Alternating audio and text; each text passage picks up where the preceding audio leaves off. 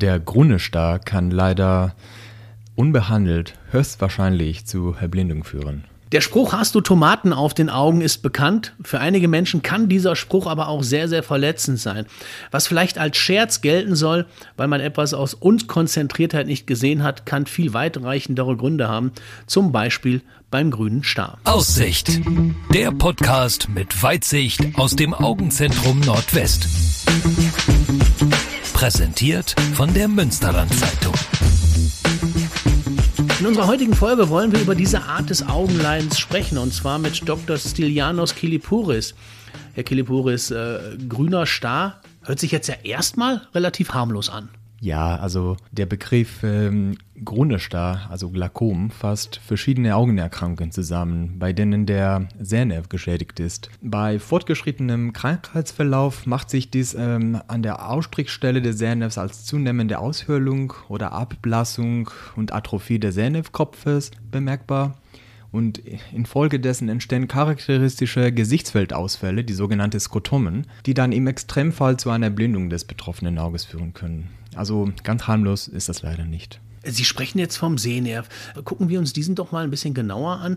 Gibt es da nur einen Strang oder wie muss ich mir diesen Nerv an sich vorstellen? Also die Netzhaut, quasi die innere Oberfläche im hinteren Teil des Auges, verfügt über kleine Photorezeptoren, die das Licht wahrnehmen. Und dann ähm, diese Impulse werden ähm, an den Sehnerv ähm, übermittelt. Also der Senf besteht dann aus Millionen Nervenfasern und überträgt Impulse von jedem Auge an das Gehirn, wo die visuelle Information dann äh, interpretiert wird. Man kann also den Sehnerv als eine Art Brücke zwischen den beiden Organen, also Augen und Gehirn, vorstellen. Wenn ich mir jetzt die Nase breche, ich habe mir die Nase noch nicht gebrochen, aber ich kann mir vorstellen, dass das sehr, sehr wehtut. Beim Auge ist das ja immer so eine Sache mit dem Wehtun. Entweder kriege ich wirklich was rein, also einen Stachel oder was auch immer. Man könnte ja beim Glaukom auch durchaus von einer schleichenden Augenkrankheit sprechen, oder nicht? Ja, also ein Glaukom entwickelt sich tatsächlich meist schleichend. Ähm, also die Patienten haben häufig nur leichte oder keine Beschwerden. Anders ist das allerdings bei einem akuten Glaukom, bei dem sogenannten Glaukomanfall. Da hat der Patient starke Beschwerden wie Sehstörungen, starke Kopf- und Augenschmerzen, die auf den extrem erhöhten Augeninnendruck manchmal bis zu mehr als dem Dreifachen des Normalwertes bezogen sind. Ähm, bei den chronischen Glaukomformen ist aber der Verlauf schleichend und leider unauffällig. Also die Betroffenen bemerken die Krankheit in der Regel erst in einem fortgeschrittenen Stadium. Und dann zeigen sich gewölbte Eingrenzungen des Gesichtsfeldes oder, wenn auch seltener, Ausfälle im Zentrum ähm, des Sehfeldes. Wenn Grünestar schon frühzeitiger erkannt wird, dann meist nur, weil die Patienten an einer Voruntersuchung beim Augenarzt teilgenommen haben. Jetzt haben Sie gerade von einem Glaukomanfall gesprochen. Was muss ich mir darunter vorstellen?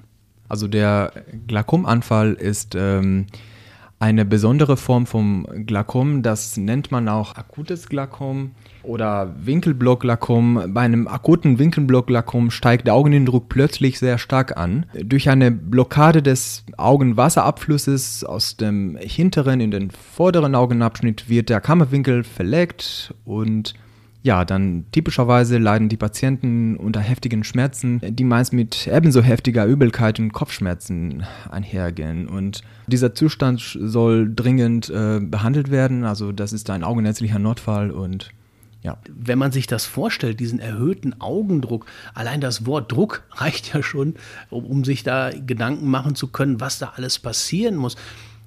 Also das muss man doch merken, auch wenn es schleichend ist oder, oder nicht. Also als Augeninnendruck bezeichnet man äh, den physikalischen Druck, der auf der Augeninnenwand lastet. Ähm, er bewirkt eine konstant glatte Wölbung der Hornhautoberfläche, einen gleichbleibenden Abstand zwischen Hornhaut, Linse, Netzhaut des Auges sowie eine gleichmäßige Ausrichtung der Photorezeptoren auf der Netzhaut. Zudem hält er die stabile Kugelform des Augapfels äh, aufrecht. Ähm, aus diesen Gründen ist der Augeninnendruck eigentlich was Gutes. Und problematisch wird es nur, wenn der Augeninnendruck entweder zu hoch oder zu niedrig ist. Jetzt ist ja Glaukom noch lange nicht Glaukom. Sie haben ja gerade auch schon so ein paar Beispiele genannt. Im Gegenteil, es wäre zum Beispiel nicht richtig, wenn ich sagen würde, dass Glaukom betrifft nur ältere Menschen. Also es gibt ja auch verschiedene Arten vom Glaukom.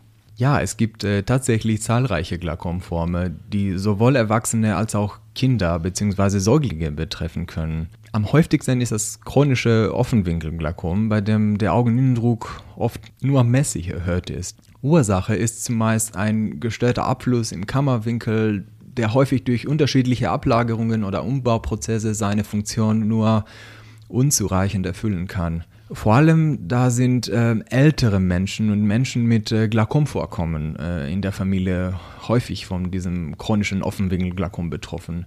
Dann haben wir noch das äh, sogenannte Normaldruckglaukom. Ähm, das Normaldruckglaukom ist eine Sonderform des Glaukoms.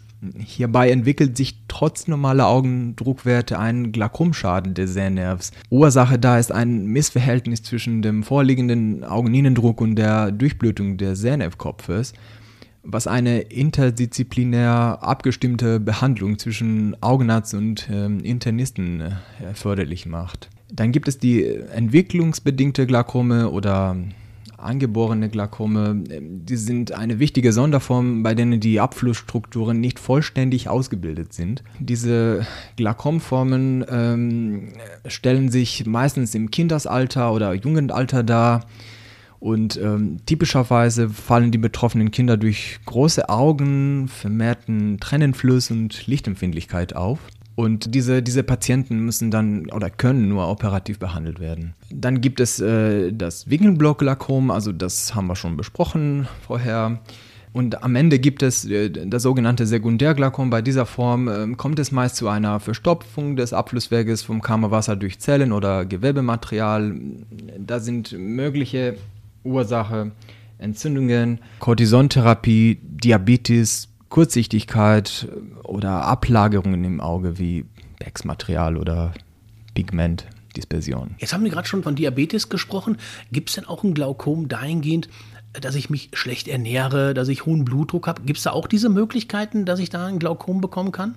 Also was die Ernährung angeht, spielt keine große Rolle. Was den Blutdruck angeht, also der, der hohe Blutdruck kann so direkt kein Glaukom verursachen, aber der hohe Blutdruck kann ähm, Sehnerv am Sehnerv verursachen. Das, dann entstehen andere Krankheitsbilder, ähm, die ähm, eigentlich nicht mit Glaukom zu tun haben, aber der hohe Blutdruck kann so direkt kein Glaukom verursachen. Mhm. Kommen wir mal von der Ernährung, kommen wir vielleicht mal so ein bisschen, was ich sonst noch so tun kann, sprich Sport, Yoga.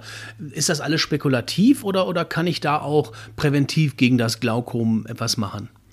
Also sage ich mal so, die frühe Erkennung ist äh, der einzige Weg, Glaukomschaden mit manifesten Einschränkungen des Gesichtsfeldes sowie ähm, Sehbeeinträchtigung und gar Entblindung zu verhindern. Grunerstar ist eine schwere Augenkrankheit und die Therapie sollte immer ein Augenarzt übernehmen. Nur er hat wirksame Mittel, um das weitere Fortschreiten der Erkrankung zum Stillstand zu bringen. Aber natürlich gesunde Ernährung, Sport, Yoga oder sogar der Rauchstopp können ähm, unterstützend wirken. Herr Kelepure, seien Sie mir nicht böse, aber wenn man Ihnen so zuhört, dann könnte man zu dem Ergebnis kommen, dass ich mich jetzt eigentlich gegen dieses Glaukom gar nicht wehren kann. Aber das wäre ja auch nur die halbe Wahrheit, oder? Deshalb ist die Glaukomvorsorge das A und O.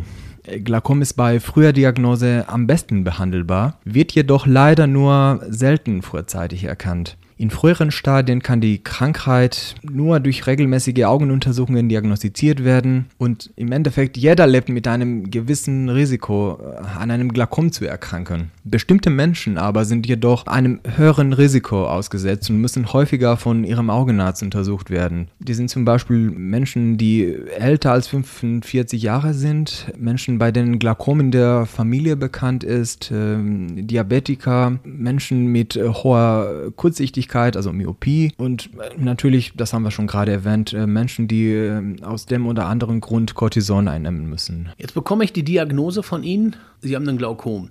Ist das denn dann auch der Tag, an dem ich weiß, dass ich irgendwann ganz sicher erblinden werde? Ja, sage ich mal so, je früher der Grunestar festgestellt wird, desto höhere Chancen bestehen, dass die vorhandenen gesunde Nervenfasern äh, also geschont werden und ähm, insofern dann äh, verliert man das, das Augenlicht. Aber da, das möchte ich nochmal betonen, also die, die, Frühdiagnose ist sehr, sehr wichtig und ähm, wenn die Sehnerven beschädigt werden oder wenn die Nervenfasern absterben, die kann man nicht mehr behandeln. Dann beschäftigen wir uns noch mal ganz explizit mit den Möglichkeiten hier am Augenzentrum, Herr Killeporis. Welche Möglichkeiten haben Sie denn, um das Glaukom überhaupt erstmal zu entdecken? Also wir können erstmal ähm, eine normale Augenuntersuchung an der Spaltlampe durchführen wo man ähm, den Sernef-Kopf gut beurteilen kann. Die zweite wichtigste Untersuchung ist die Messung des Augeninnendrucks. Also sie dient der Kontrolle des wichtigsten Risikofaktors für die Entstehung eines Glaukoms und die Messung sollte mehrfach erfolgen zu verschiedenen Tageszeiten, in bestimmten Fällen auch nachts, dann äh, der Augeninnendruck stark schwanken kann. Auch im Krankheitsverlauf gilt es, den Druck regelmäßig zu kontrollieren und das ist wirklich eine wichtige Untersuchung. Dann haben wir noch die Möglichkeit, eine Messung der Hornhaut durchzuführen, denn sie bei der Bewertung der Augeninnendruckwerte zu berücksichtigen ist. Also die Dicke der Hornhaut bedingt einen wichtigen Korrekturfaktor, der für, den, für die Augeninnendruckmessung dann unerlässig ist. Dann äh, führen wir immer eine Gesichtsfelduntersuchung durch. Bei dieser Untersuchung zeigt sich, ob und wo der Patient bereits Ausfälle im Gesichtsfeld hat. Mit modernen Geräten dann können wir den Verlauf der Ausfälle über Jahre hinweg exakt messen und ähm, wir verfügen über die neueste Generation der Perimeter, sodass wir auch feinste Veränderungen aufdecken können. Und die äh, letzte Untersuchung, die auch die modernste Untersuchungsmöglichkeit ist, ist das Papillen-OCT. Also äh, sie misst die Nervenfaserdicke und kann somit sehr frühe Schädigungen detektieren und ist somit äh, zu genaueren Untersuchungen des Sehnervkopfes nach der heutigen Stand eine unerlässige Untersuchung. Herr Killebuch, seien Sie mir nicht böse, aber das, was Sie jetzt gerade auferzählt haben, für Sie ist das ja ja, ich sag mal tägliches Brot, aber für mich so als möglicher Patient, wie wird da so ein bisschen äh, mulmig bei, diese ganze Untersuchung. Ich weiß, das ist jetzt vielleicht auch eine blöde Frage, aber tut das nicht weh? Nein, überhaupt nicht. Und vor allem vor der Augeninnendruckmessung bekommt der Patient Betäubungstropfen, sodass man die Untersuchung kaum spürt. Insgesamt ist die Messung des Augeninnendrucks auch nicht mit einem größeren Komplikationsrisiko behaftet. Und das gleiche gilt natürlich für alle diese Untersuchungen, die wir gerade erwähnt haben. Dann gehen wir doch mal einen Schritt weiter. Wie können Sie denn den Patienten helfen, wenn die Diagnose jetzt ganz sicher ist? Wie geht es dann weiter? Wie läuft es dann? Ja, also werden Glaukom-typische Schäden am Sehnerv festgestellt, muss eine dauerhafte Augeninnendrucksenkung erfolgen. Dieser kritische Druck ist immer individuell unterschiedlich hoch und muss im Krankheitsverlauf durch äh, engmaßige Kontrollen erst individuell gefunden und durch eine angemessene Behandlung dann möglichst dauerhaft äh, unterschritten werden. Therapieziel ist also das Verhindern eines Fortschreitens der Erkrankung. Erster Schritt der Therapie ist dann die äh, lokale Medikation mit Augentropfen. Zunächst als Monotherapie, da wird dann nur ein Präparat verwendet und später als Kombinationstherapie. Sollte hierunter der Zieldruck nicht mehr zu erreichen sein, so folgen operative Verfahren. Alternativ zu medikamentösen Monotherapie kann initial eine Lasertrabekuloplastik äh, mit Argonlaser oder eine selektive Trabekuloplastik, diesen Laserbehandlungen und die können auch erwogen werden. Auch wenn ich die Antwort jetzt ja vielleicht schon kenne, Herr Gilliporis, ich frage trotzdem einfach mal nach, weil es mich natürlich auch persönlich ein bisschen interessiert. Gibt es denn einen zeitlichen Verlauf, ab wann da gar nichts mehr geht? Also ab wann es wirklich Fakt ist, dass ich blind werde? Das Endstadium des Glaukoms ist die Erblindung. Also wenn alle Sehnervenphasen geschädigt sind, dann spricht man von der Optikusatrophie und ähm, dieser Zustand ist leider nicht mehr zu behandeln. Die Schäden der Nervenfasern sind nicht äh, reversibel und äh, gibt es zurzeit leider keine Therapiemöglichkeit, diese defekten Nervenfasern äh, zu behandeln. Dann wäre jetzt meine abschließende, meine letzte Frage wäre dann die, was würden Sie denn den Patienten empfehlen, wie oft sollen die sich untersuchen lassen auf ein mögliches Glaukom? Also alle Patienten über 40 Jahre alt, also bei denen empfehlen wir eine jährliche Kontrolle mit Augeninnendruckmessung. Bei jüngeren Menschen, wenn das Glaukom in der Familie vorliegt, würde ich doch dann einmal im Jahr oder alle zwei Jahre den Augeninnendruck messen lassen und den Sehnervkopf untersuchen lassen. Und natürlich äh, alle Menschen, die ähm, betroffen sind im Sinne, dass ähm, die Risikofaktoren haben, die Risikofaktoren, die wir vorher erwähnt haben, die sind auch Menschen, die einmal im Jahr den Augeninnendruck kontrollieren lassen sollen. Mhm. Und dann zum Beispiel natürlich bei Patienten, die Cortison nehmen oder bei anderen Risikofaktoren, ähm, soll der Augeninnendruck noch öfter gemessen werden. Aber das muss der Augenarzt immer individuell entscheiden. Der grüne Star, auch Glaukom genannt, eine schleichende Augenkrankheit, nicht nur bei älteren Menschen, es kann eigentlich jeden von uns treffen. Umso gewichtiger ist es, regelmäßig die Augen kontrollieren zu lassen. Ihr habt gehört, in diesem Fall den Augendruck messen zu lassen. Und das alles in einer absolut vertrauenswürdigen Atmosphäre im Augenzentrum Nordwest. Dann machen Sie auch bestimmt Bekanntschaft mit Dr. Stilianos Keleporis. Herr Keleporis, herzlichen Dank. Ja, danke auch.